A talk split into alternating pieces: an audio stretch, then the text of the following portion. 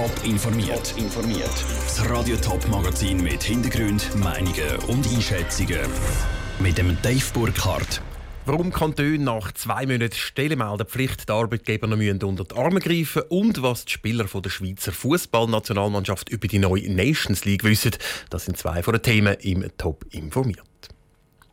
Seit zwei Monaten gilt in der Schweiz die sogenannte Stellenmeldepflicht. Wegen der Umsetzung der Masseneinwanderungsinitiative müssen Arbeitgeber in gewissen Branchen ihre offenen Stellen im Kanton melden.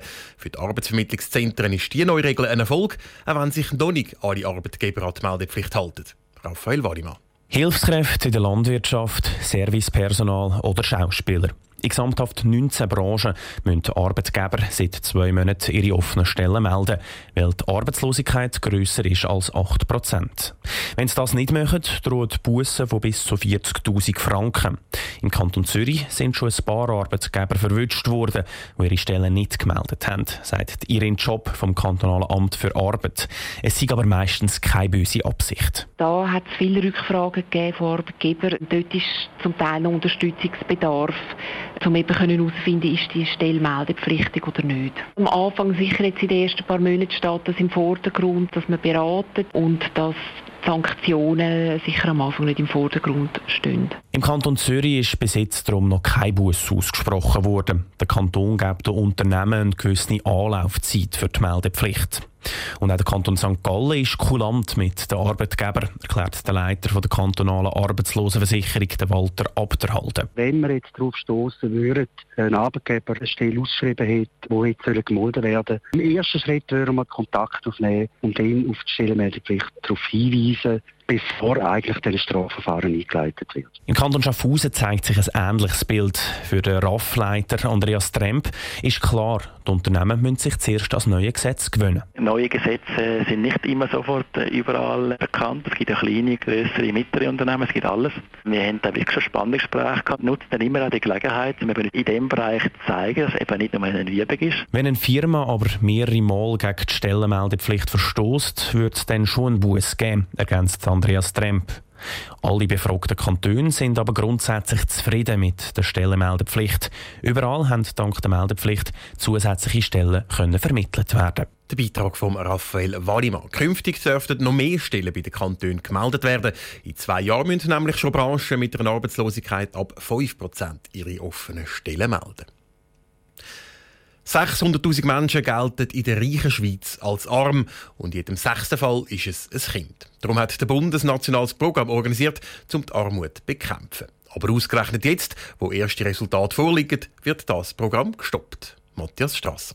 Für den Direktor von der Caritas, für Hugo Fassel, ist der Entscheid vom Bundesrat unverständlich.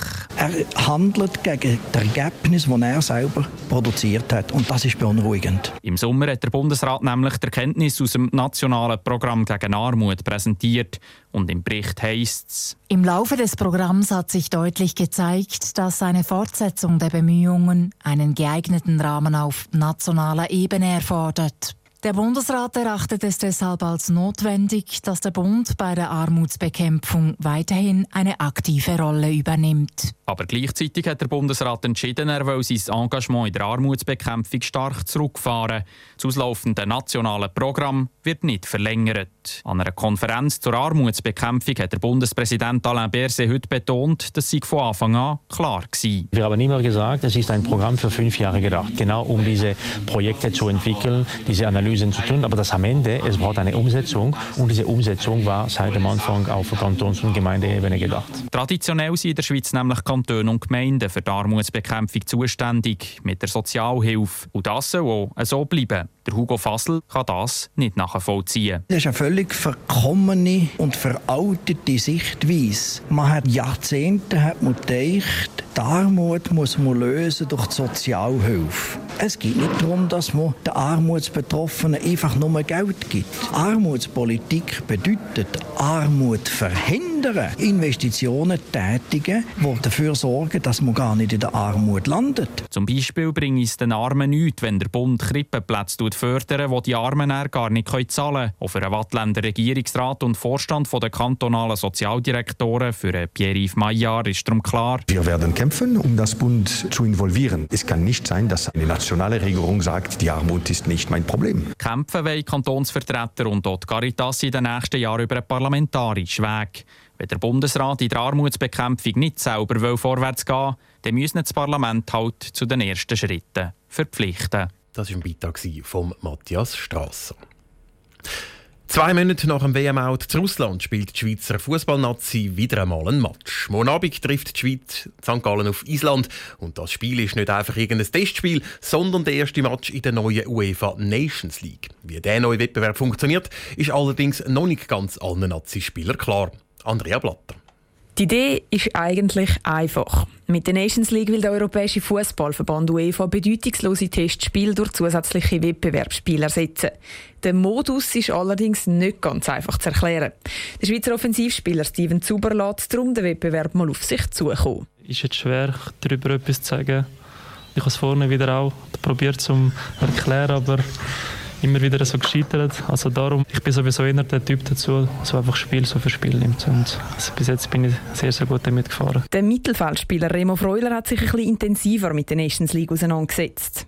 Ja, ich habe heute mal ein bisschen nachgelesen, dass wenn man unsere Gruppe gönnt, dass man dann nochmal in eine Gruppe kommt und dann gibt es jetzt so wie ein Halbfinale und ein Finale und wenn man dann gönnt, kann man auch ein Ticket an die Europameisterschaft gewinnen, von dem her hat man auch einen Anspruch. Für die Nations League sind alle 55 UEFA-Mitglieder in vier Stärkenklassen eingeteilt worden. Die vier Klassen sind dann nochmal je vier Gruppen unterteilt worden.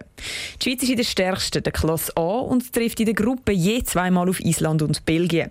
Wird sie am Schluss Gruppensieger, spielt sie gegen die anderen drei Gruppensieger von der Klasse A im Halbfinal und Final um den Gesamtsieg. Ein Gesamtsieger winkt dann ein Ticket für die EM 2020. Und auch wenn die Nations League so ein kompliziert tönt, freut sich die Schweizer aufs neue Format. Zum Beispiel der Stürmer der Brele Imbolo. Für uns Spiel ist das der wichtigste Punkt. Es geht um etwas. Ich glaube, wir können uns erinnern, das Spiel gegen Griechenland, das ist für mich das schlimmste Spiel, das ich je machen musste, weil es ist äh, das Gefühl am Abend gespielt, bevor 3000 Zuschauer und es hat keine Stimmung und äh, wir freuen uns auf die Stimmung jetzt hier daheim gegen einen guten Gegner. Normale Testspiele gibt es übrigens immer noch. Die Schweiz zum Beispiel trifft am nächsten Dienstag auswärts auf England. Und auch die altbekannte EM-Qualifikation Qualifikation gibt es noch, trotz Nations League und zwar ab dem nächsten März. Dass jetzt aber nicht alles noch viel komplizierter wird, sollte der Fußballfan vielleicht wie der Steven Zuber machen, einfach Spiel für Spiel nehmen. Der Beitrag von Andrea Blatter. Der erste Match in der Nations League von der Schweiz gegen Island im St. Galler Kibun Park wird morgen Abend am 6. Uhr abpfiffen. An der Tageskasse sind noch etwa 1000 Billette erhältlich. Top informiert, auch als Podcast. Mehr Informationen gibt es auf toponline.ch.